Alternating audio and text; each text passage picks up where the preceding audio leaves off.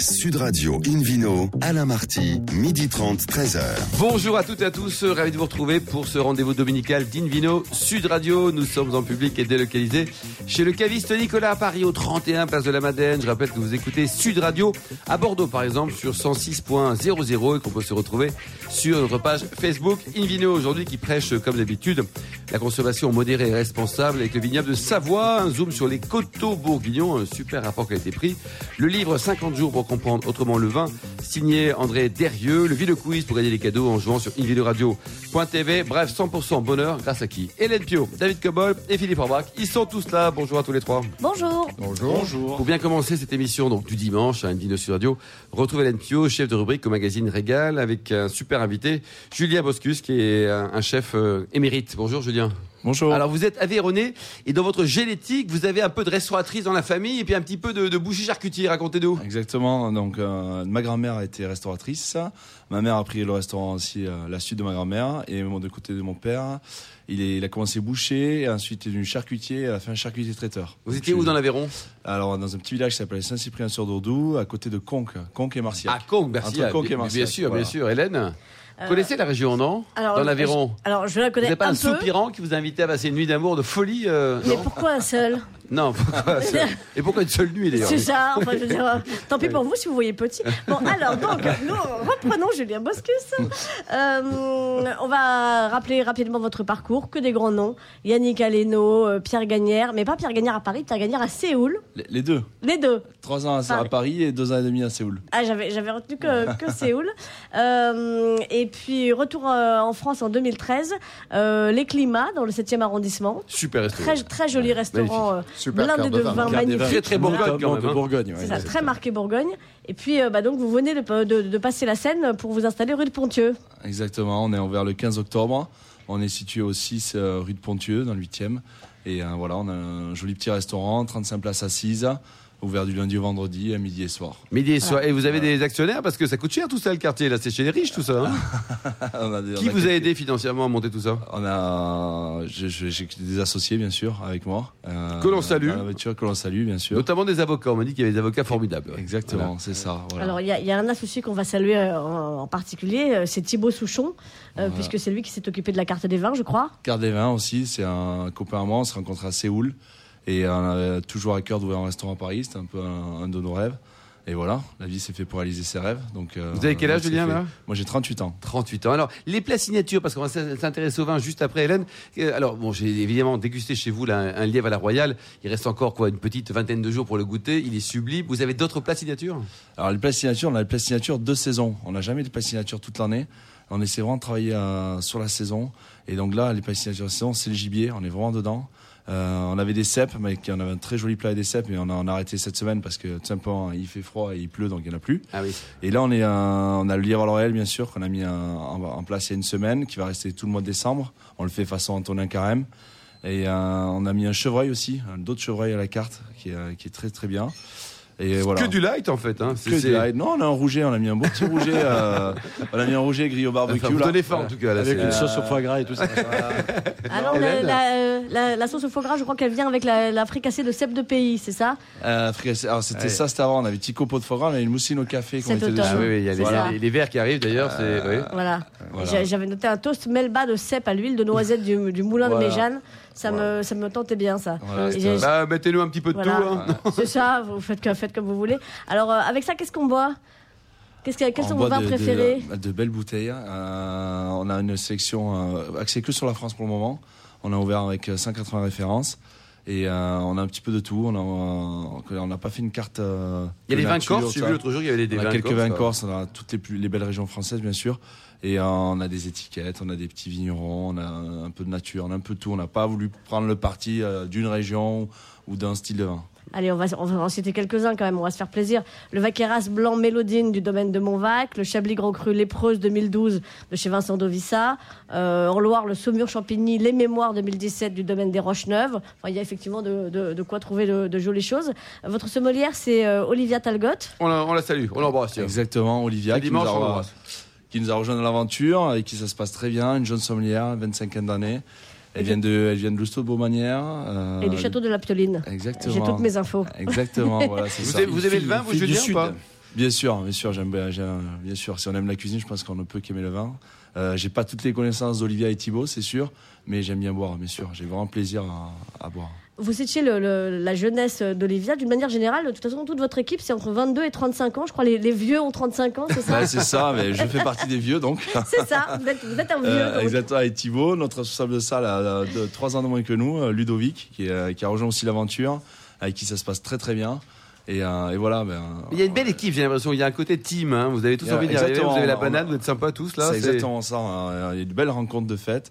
Euh, le resto marche euh, très bien. On a de très bons retours des clients. Et euh, voilà, on a réussi à créer une osmose entre une, une jeune équipe euh, de gens que tout le monde a envie de. Bon, l'étoile le alors, l'étoile, c'est pour bientôt ou pas là? Parce qu'en cette Oh période, là. faut demander les étoiles si vous voulez euh, fêter Noël c'est dignement. ça, on, on travaille pour bien sûr, mais euh, la priorité, ça reste la satisfaction du client, c'est évident. On veut que chaque personne qui rentre chez nous soit très content. Et un on bon parle à ses copains. On parle à ses copains, bien sûr, le bouche à oreille, faut pas, faut pas oublier que ça reste la meilleure publicité. Euh, et voilà, le, le- ça c'est le premier objectif, c'est, euh, c'est sincère. Le deuxième objectif, c'est la rentabilité, hein, parce qu'on Bien sûr. on crée une entreprise. euh, Vous êtes combien de personnes à travailler? On est, on est 10 personnes. Il y a 10 salaires à payer Il y en a euh 8 pour l'instant. Il y a, bah, Même Les 8, patrons ne se pour payent euh, pas. 30 qui. Pour l'instant. Mais euh, il y a 8 salaires à sortir. Donc la rentabilité est importante. Et bien sûr, l'étoile est bien sûr aussi qu'elle est importante. Mais il faut, pas, faut respecter cet ordre-là, je pense. Hélène? Euh, alors, bah, puisqu'on parle rentabilité, on va parler prix. Euh, donc, euh, au déjeuner, euh, on peut de- déjeuner chez Origine euh, pour 44 euros, entrée, plat, fromage ou dessert. Exactement. ça? Entrée au choix, plat au choix, fromage au dessert. Ah, C'est bien de souligner au choix parce bien que sûr, souvent euh, dans le menu du midi c'est comme quoi. ça et pas autrement. Donc euh, super. Euh, à la carte, il faut compter environ 80 euros à peu près. À peu près. ouais. Voilà. Et puis euh, le soir, on a un menu dégustation en 6 services. Exactement. 85 euros, et les accords mets et vins pour 60 euros. Exactement. Ouais, donc c'est quand même très ça. complet. Il faut y aller vraiment. C'est d'abord ça, ça vient d'ouvrir. Ça fait deux mois, c'est ça, Julien, vous dites? 15 octobre, exactement. 15 Et octobre. c'est très cosy, euh, c'est en velours bleu, Allez, en bois. coup de cœur, très 18 sympa. sur 20. Merci Julien, ne change rien, vous êtes parfait. Merci également vous Hélène. Vous êtes parfaite Hélène. Et vidéo Sud Radio. Encore, encore. Retrouve maintenant Philippe Forbras qui va nous parler des vins parfaits, les coteaux bourguignons. Euh, Est-ce que Philippe est parfait Ah, aussi il est parfait, il est, il parfait, c'est le surnom des Qatars. Mais C'est un vrai Qatar, Philippe. Il a la barbe des hein. Moi, je suis un parfait glacé, c'est un peu la saison qui sert. voilà. Le, oui, donc je voulais parler de la Bourgogne, mais pas nécessairement des grandes appellations très connues, et justement d'une appellation nouvelle, puisqu'elle a été créée seulement en 2011. C'est l'appellation Coteau-Bourguignon. Alors, elle s'étend sur, sur quatre départements, qui sont les départements principaux de la Bourgogne, notamment la Côte d'Or. Mais et- elle produit euh, des vins d'assemblage et de monocépage. C'est vrai que la Bourgogne nous a plutôt habitués à des monocépages. hein. Le fameux Pinot Noir et Chardonnay faisant les beaux jours des blancs et des rouges de Bourgogne depuis, très longtemps. Mais dans les coteaux bourguignons, qui existent à la fois en blanc, en rouge, en rosé et même en clairé, il y a plein de cépages différents. On peut avoir du Pinot Noir et du Gamay, par exemple, mais même du César, qui est un vieux Du cépage qu'on César. trouve du côté de Lyon, notamment AV. là-haut. Exactement. Ça, c'est bien, Euh, bien. Et, et qui donne un peu de couleur, d'ailleurs un peu de matière, une petite pointe de rusticité, mais il, est- il on peut l'utiliser effectivement dans les coteaux bourguignons. Donc trois cépages différents qui peuvent être soit utilisés seuls, soit assemblés. Et ça laisse déjà pas mal de possibilités. Et côté blanc, c'est assez original aussi, puisque bien sûr, il y a le chardonnay, incontournable dans la région, l'aligoté, cher au chanoine Kir, mais qui aujourd'hui, avec la maturité qu'il obtient, donne des vins qui peuvent être vraiment absolument intéressants. Le melon de Bourgogne, qu'on avait tendance à oublier euh, parce que tellement il fait les beaux jours du muscadet depuis longtemps que finalement on en trouve encore dans sa région d'origine, notamment dans la partie nord, mais également du pinot blanc et également du pinot gris. On trouve tout là-bas. Donc, hein. bah, on trouve, euh, voilà. C'est comme- euh, c'est comme la Samaritaine. Bah oui, c'est Samaritaine de qui va rouvrir dans pas longtemps, peut-être retrouver des coteaux bourguignons, j'en suis sûr d'ailleurs, dans cette institution parisienne. Alors cette appellation permet aux amateurs et aux curieux de découvrir finalement, ou de redécouvrir justement certains cépages, et surtout d'a- d'accéder à la Bourgogne sans se ruiner. Parce que dès qu'on évoque la Bourgogne, Oui. on dit toujours, ouais, mais là, j'ai pas les moyens, ou là, là, ça, je, je peux pas en trouver, etc. Or, on a en coteaux bourguignon des Bourgognes à partir d'une dizaine d'euros. Oui, ce qui est très très raisonnable. hein, plutôt sympathique. Voilà. Alors les, les- bon, le- c'est pas toujours, euh, c'est pas toujours des, des grands vins, mais certains peuvent l'être. Alors, la bonne Non, nouvelle, c'est que c'est pas cher. oui, non, mais il faut. La mauvaise, c'est c'est pas terrible. accessible. Non, il faut pas. il faut pas- je- ne faites pas dire ce que j'ai pas dit. Non, c'est Même pas si vrai, c'est ça traduit délicieux. quand en même un peu mon propos. Ça dépend des vignerons, on va dire. C'est Voilà. que ça dépend de vignerons, ça dépend Toujours. des années, ça dépend des assemblages, ça dépend des choix de vinification, ça dépend de la maturité des raisins. Il y a plein d'éléments qui rentrent en ligne de, de- de compte. Mais néanmoins, euh, il ne faut pas penser aussi que parce que c'est un prix accessible, que ce sont des petits vins légers fins qui se boivent tout de suite. Certains peuvent être des vins de garde, super intéressants et du coup représenter Plutôt pour les rouges, Philippe? Plutôt pour les rouges, exactement. Alors quelques exemples de domaines, le domaine Ferro par exemple, euh, qui produit, qui a produit notamment en 2013 un, blanc tout à fait remarquable, élaboré essentiellement à partir de chardonnay et qui est encore aujourd'hui en 2019 tout à fait intéressant de goûter. Une autre propriété, la famille Charlet, euh, qui propose lui euh, une, cuvée en rouge à base de gamay et de pinot noir qu'on appelle les phalangères et qui est euh, à la fois floral, fin délicat et en même temps assez structuré en bouche. Dans les grandes maisons, euh, euh, qu'on évoque souvent pour bien d'autres appellations, Bien je pense à la maison Bouchard Père et Fils par exemple, Belle maison. qui également euh, qui en ont profité, tout comme les maisons Bichot d'ailleurs, de de- d'élargir leur gamme traditionnelle de vins de Bourgogne avec cette appellation Coteau Bourguignon pour avoir des vins extrêmement bien euh, élaborés, vinifiés et bien élevés avec le temps qu'il faut pour avoir la mise en marché, mais avec des très très bons rapports David qualité-prix également. Je crois, si je m'abuse, euh, Philippe, qu'on peut euh, incorporer des vins issus de la région bordelaise dans les côtes bourguignonnes. Oui, parce que on- le, le gamay rentrant Oui. dans, dans, dans, dans- l'appellation, on a effectivement la plupart des vins qui ceux, qui viennent du Rhône, de Saône-et-Loire, sont souvent élaborés à partir de gamay. On va plutôt trouver effectivement le Pinot Noir et le Chardonnay plutôt en, en Côte d'Or, et puis le fameux César Melon de Bourgogne ou certains Pinots plutôt dans l'Yonne, qui sont les quatre départements qui ont droit à cette à cette belle appellation. Alors ce sont des, des euh, je pourrais vous parler aussi d'un petit domaine qui s'appelle Pierre Neigeon. C'est euh, peut-être effectivement un nom d'actualité avec le temps qui, qui, qui est Oh la- là là. Avec. César, Pierre Neigeon, c'est chaud aujourd'hui. hein. Euh, Après, et- on va parler de la Savoie, ça tombe bien. hein. Exactement, on est de- un saut de ski. Et euh, le, alors c'est, super pour pour aller avec, agrémenter les, les plats de saison. Alors peut-être pas le lièvre à la royale de, de, De Julien, le restaurant Julien Origine, l'origine. 6 rue de que à Paris dans le demande 8 de vin un peu plus velouté, un peu plus ample, mais avec, euh, mais avec une, une, une- une viande ou un gibier juste rôti, une côte de chevreuil par exemple, qui ne demande pas nécessairement beaucoup d'intensité, mais quand même de la suavité, ça peut très bien fonctionner. Avec tout ce qui est terrine, petite planche de cochonaille, on peut bien l'imaginer aussi. C'est un vin simple, finalement accessible Oui, au prix. Euh, super intéressant à faire découvrir aux gens qui connaissent pas nécessairement cette appellation, qui est une des, des appellations les plus récentes de la Bourgogne. Et surtout, il y a plein de petites pépites à découvrir dans ce site d'appellation. Merci beaucoup Philippe Forbach, euh, merci à tous. On se retrouve dans un instant, toujours au bar à vin du caviste Nicolas à Paris, au 31 Place de la Madeleine, avec euh, le Vino Quiz pour gagner les cadeaux en jouant sur invinoradio.tv. Sud Radio Invino, Alain Marty, midi 30, 13h. Retour à la cave Nicolas à Paris, Place de la Madeleine, pour cette émission en public et délocalisée, avec Hélène Pio et le Vino Quiz, Hélène.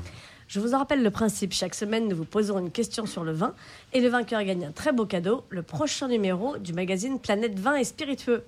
Voici la question de ce week-end. De quel château Antoine Medeville et ses associés ont-ils fait l'acquisition en 2008 Réponse A, château Fleur-la-Motte. Réponse B, château Pissenlit-la-Colline. Ou réponse C, le château de Versailles. Pour répondre et gagner le prochain numéro du magazine Planète Vin et Spiritueux, c'est vraiment compliqué. hein. Rendez-vous toute la semaine sur le site invinoradio.tv, rubrique Vino Quiz. Le gagnant sera tiré au sort parmi les bonnes réponses. Merci beaucoup Hélène. Une vidéo Sud Radio retrouve euh, David Cobold, notre anglais à nous, la cofondateur de l'Académie des vins et spiritueux. Pour prendre de la hauteur, mon cher David, nous partons en Savoie. Oui, dans les Alpes. Euh, dans les deux Savoies d'ailleurs, parce que l'appellation vin de Savoie touche euh, la Haute-Savoie, mais surtout la Savoie. Euh, alors c'est une zone de montagne certes, mais on ne peut pas vraiment parler de vignoble de montagne. C'est un vignoble entouré de montagnes.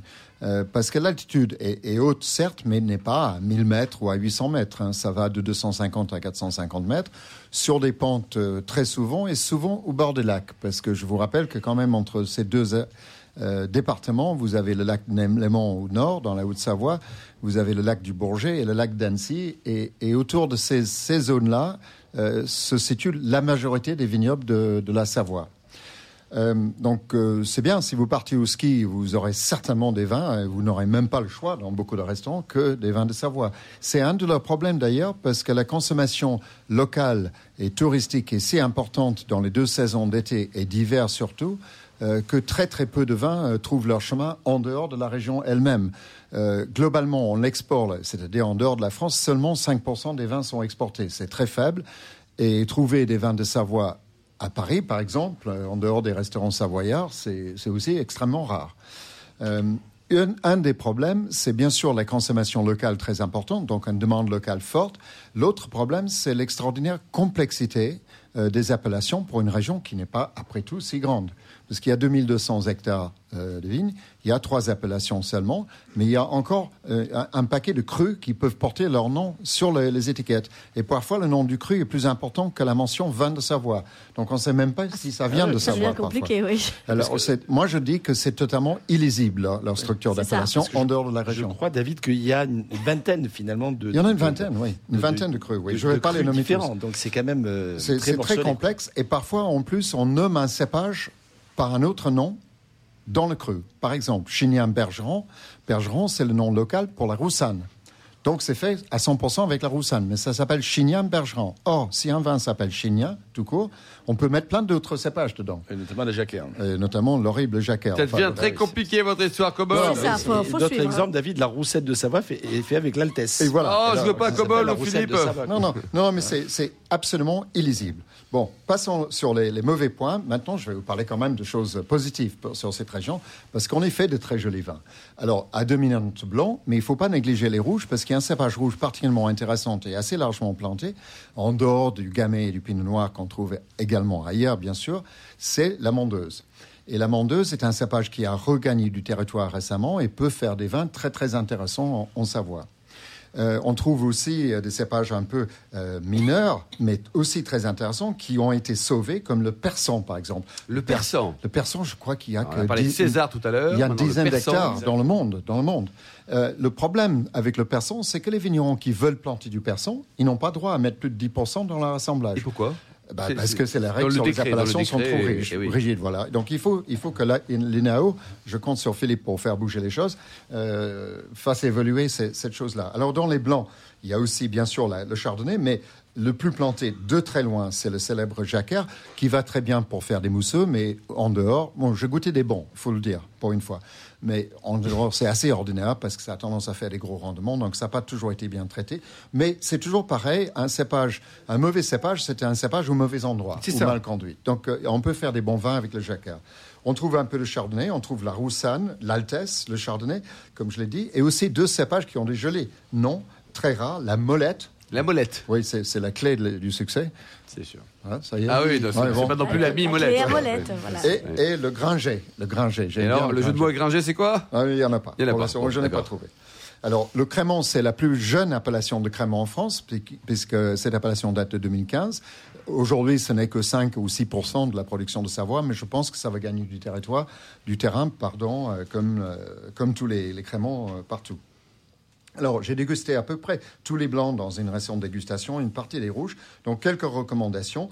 D'abord, euh, deux domaines dont j'ai aimé tous les vins, ce qui est assez Ah, rare. Chaque rare, domaine n'avait que quatre vins, quatre vins à présenter. Le En domaine- blanc et en rouge, David? En blanc et en rouge. Le domaine Bouvet, euh, c'est un des grands producteurs parce qu'il a 20 hectares, donc c'est c'est considéré comme grand en Savoie. Euh, domaine Bouvet, euh, prix entre 8 euros pour les, les- les blancs entrée de gamme et une cuvée de mondeuse euh, excellent à 25 euros, c'est le sommet, mais en gros ça tourne entre 12 et 15, hein, donc c'est raisonnable. Euh, Ensuite, euh, le domaine Genoux, qui porte aussi le nom Château de Mérande. Euh, c'est très bon, c'est plus cher que la moyenne, puisque là, les prix euh, vont de 15 à 22, 25 euros, mais vraiment, tout était bon chez eux. Euh, il y a beaucoup de connards. Connards, c'est un nom euh, partagé par beaucoup, quoi. il y en a partout Notamment à Chigny. euh, notamment en Chignan. Donc Jean-François Quenard fait de très jolis vins. Un domaine qui s'appelle la Combe des Grandes Vignes, aussi, très bien. Et puis un autre Quenard, euh, André et Michel Quenard. Et puis un domaine qui n'était pas là, que j'ai goûté ailleurs une autre fois, Berlioz, qui fait vraiment Berlioz, d'excellents quoi. vins. Bon, ça, c'est Berlioz, aussi, quoi. ça chante. Voilà. Merci beaucoup, David Cobold. Invino sur Radio retrouve maintenant André Derieux, consultant en patrimoine de la vigne et du vin notamment, qui est, on a la chance d'avoir dans notre équipe hein, comme chroniqueur. Mais aujourd'hui, vous êtes là pour nous parler de votre dernier bouquin. André, d'abord, bonjour. Bonjour. Euh, le concept de les 50 jours pour comprendre autrement le vin, quel est-il? Bah, c'est le mot clé, c'est comprendre dans les 50 jours pour comprendre autrement le vin, parce que l'Homo sapiens, il est pas, il veut pas que sapiens, il veut comprenens aussi. Et euh, c'est vrai que dans le monde du vin, ben, on a euh, peut-être une partie qui a qui passe un petit peu à l'as. C'est la troisième dimension du vin, on pourrait dire, à côté du vin œnologique, du vin de dégustation et puis du vin convivial. Eh ben, c'est le vin culturel. Donc cette troisième dimension culturelle, aujourd'hui, il faut qu'elle revienne en force. Et c'est un petit peu une illustration que, que veut être ce, ce livre par rapport à ça. Hélène Alors j'ai envie de dire que Vous l'avez lu, Hélène hein Bien évidemment. Ah, Évidemment. Enfin, que- depuis quand je reçois des invités sans lire leur livre Bah, bien sûr. Euh, Non, j'ai envie de dire surtout que l'autre mot important dans 50 jours pour comprendre autrement le vin, c'est autrement. Également. Parce que c'est pas un ouvrage Sinon, il y a didactique. 5 ans euh, qui est important aussi. ben oui, mais moins finalement. Euh, Jour, parce c'est que- pas très important, ça veut dire chapitre finalement. hein. C'est Oui. comme le- Non, non, mais je veux dire, c'est- c'est c'est pas un livre où on va vous dire euh, alors euh, c'est un cépage rouge parce que euh, le rouge se trouve dans la peau, c'est les anthocyanes. On s'en fout, c'est pas la question. Euh, c'est c'est vraiment euh, un livre où on apprend des choses en se marrant déjà, ce qui change effectivement. Et puis, euh, où même les concepts qui, reviennent régulièrement en dégustation sont effectivement abordés autrement. J'en veux pour preuve un- un concept cher à David Cobold, la minéralité dans le vin. Euh, J'aime beaucoup euh, la façon dont, dont vous l'abordez, André, euh, parce que euh, bah, d'abord, vous, vous expliquez que euh, bah, c'est quand même quelque chose qui se définit en creux, c'est-à-dire que c'est effectivement compliqué de dire ça. Enfin, on est obligé de dire ça a le goût de pierre à fusil, même si on n'a jamais léché de De pierre à fusil. Enfin, moi jamais en tout cas. Euh, de volcan aussi, effectivement, comme, comme le disait David Cobold. Mais euh, vous dites aussi qu'en fait, euh, le corps reconnaîtrait peut-être inconsciemment les quatre éléments qui composent la planète. Oui, c'est vrai, c'est un petit peu euh, métaphysique comme conception, c'est de se dire si on se projette, euh, il y a quand même pas mal de gens qui disent aujourd'hui que dans la dégustation, on se projette plus soi qu'on découvre réellement euh, le- le- les côtés organoleptiques, les expressions du, vin. Et donc, comme on se projette dans les dégustations, bah, c'est peut-être notre rêve, effectivement, de minéralité, d'accord avec les quatre les quatre éléments, hein, l'air, l'eau, la terre et, et le feu, et que finalement, quand on regarde les commentaires qui sont faits de dégustation, il y a des études qui ont été assez poussées, qui ont été faites sur les mots qui correspondent à cette minéralité, bah, on retrouve ces quatre, euh, ces quatre éléments-là. Et c'est un petit peu l'objet du livre, c'est de- d'aller chercher derrière euh, tout ce qu'on connaît, euh, la signification, le pourquoi et le, et le comment. Quand on parle du chabreau, par exemple, cher à, à Philippe Fourbrac, eh ben, euh, faire chabreau, ça rejoint une conception qui était tout à fait classique à une certaine époque. C'est que le vin, c'était un aliment. Oui, c'est Voilà. ça. Et il paraît que les vins de Bordeaux, c'est un élixir d'amour. Vous confirmez ou pas? Oui, oui, c'est dans Donizetti, vous avez lu le livre Bah, aussi. Bien sûr, euh, j'arrête pas de dire, je dois bien dire. Dès qu'elle est terminée, hop, je le pique. formidable. Et en fait, oui, l'élixir d'amour dans l'opéra, bah, à un moment, il faut faire ce triste constat, c'est que c'est pas un élixir d'amour, c'est Ah, du Bordeaux. Mais bon, ça redonne aussi la main euh, à l'être humain de transformer Ah, le Bordeaux en élixir le Bordeaux d'amour. bashing, ça. Et Alors- sinon, il y a d'autres choses? Ben oui, oui, on, on s'approche de Noël, donc de- de- de- des vins pétillants. Euh, et alors, euh, j'ai appris avec vous l'origine du mot pétillant. Je suis pas sûre d'arriver à le caser au repas de réveillon, mais en même temps, j'ai trouvé ça assez drôle. En fin de soirée, ça peut le faire. On vous écoute? Ah bah il faut lire le livre là pour le. Ah non, Ah bah non, dites-nous. De teasing quand même, non, alors. c'est c'est vrai que le mot pétillant, ça vient de paix. C'est une, Ah, de une paix expression, Eh ben c'est une oui. expression Parce que ce sont de- des vins qui pètent. Il y avait des- voilà. Des bulles, Eh ben oui. voilà, ça bulle. Il y avait des bulles. Ah, Eh ben. Il faut le caler quand même, tu vois. Mais C'était Ouais. très festif. hein, le- Saint-Valentin les à la fin de la soirée, là, c'est cool, non Les, effervescents et les mousseux, c'est des vins très, très festifs. hein. D'ailleurs, le- au tout début, euh, c'était des vins qui servaient à faire. C'était un jeu, ça s'appelait le saut de bouchon. Voilà, et on avait sa bouteille de vin. Alors, ça ne faisait pas comme sur les circuits de Formule 1, Oui. mais on attendait quand même que le bouchon saute. Et voilà, c'était. Il y a d'autres une questions qui vous ont de- interpellé, euh, peut-être, euh, Hélène Pio? Euh, bah, effectivement, il y avait- il y, avait cette histoire de, de euh, dont on parlait tout à l'heure. Au passage, je- je- j'ai aussi appris une chose concernant Philippe Forbrac. euh, de- Il a je- une barbe, vrai. je, je suis en face de ce garçon euh, deux fois par semaine, puisque nous avons deux émissions euh, depuis des années, et j'ignorais que euh, un jour, pour faire Chabreau, vous aviez versé du cheval blanc dans un velouté de champignons. C'est vrai, c'est vrai. Ah oui. Bravo, avec Pierre Perret et Ariane Daguin. Vous Eh bien, vous avez été balancé bien, par André Desrieux dans ce livre, vrai. 50 jours pour comprendre Mais, mais- autrement mais le j'étais aussi avec Pierre Lurton auquel j'ai posé euh, la question et, j'ai eu son approbation, Oh. sa- même sa bénédiction. Ah oui. Ça a choqué un peu les Américains qui étaient là. Ça s'est un peu déchaîné sur les réseaux à l'époque. Ouais. Mais finalement, la légende reste. Bon, c'était il y a longtemps. Voilà, Mais voilà, voilà, donc, mais- donc on comprend aussi autrement Philippe Forbrac, vous voyez. Mais c'est vrai que c'est vrai que le, travail du livre, c'est d'essayer de- d'attirer une nouvelle clientèle au vin, parce que bon, la consommation de vin augmente partout dans le monde, mais elle baisse un petit peu en France. Et c'est d'aller chercher des nouvelles clientèles qui s'intéressent au storytelling, qui s'intéressent à la culture, qui s'intéressent à la civilisation, qui sont curieux. Et finalement, Bon, on peut, la, on peut Noël, raconter n'importe quoi, et ça ramène toujours au vin, ça ramène toujours Combien à- ça au coûte, André vignoble. 16,50 euros. 16 euros, il est édité chez qui le bouquin Parce que Il est édité dans une maison d'édition donc euh, auprès de la, dans laquelle on crée cette collection qui va s'appeler Culture et vin. C'est le premier le premier ouvrage de cette collection et les, les maisons la maison d'édition s'appelle Ellipse. Ellipse. 192 pages, 16,50 euros. Ouais, même pas faut y cher. aller, faut y aller. Faut en acheter plein. Merci beaucoup André Derieux. Merci, Merci à vous. également à vous. Hélène Pio, David Cobol et Philippe euh, Forbach. Merci également à la Charlotte qui a préparé cette émission, ainsi qu'à Sébastien pour la technique. Fin de ce numéro d'Ilvino Sud Radio. Vous nous rappelez le titre exact là du bouquin d'André Derieux parce qu'il reste 5 secondes là. Il s'appelle comment Toujours pour comprendre autrement le vin aux éditions Ellipse. Merci beaucoup. Fin de ce numéro d'Invino Sud Radio. Pour en savoir plus, rendez-vous sur notre site hein, sudradio.fr, invinoradio.tv ou notre page Facebook Invino. On se retrouve samedi prochain à 12h30 précise. hein, N'oubliez pas, pour une nouvelle émission, toujours en public et délocalisée. Nous serons chez Nicolas à Paris, le caviste fondé en 1822. D'ici là, excellent déjeuner. Restez à l'écoute de Sud Radio et surtout, n'oubliez jamais, observez la plus grande démodération.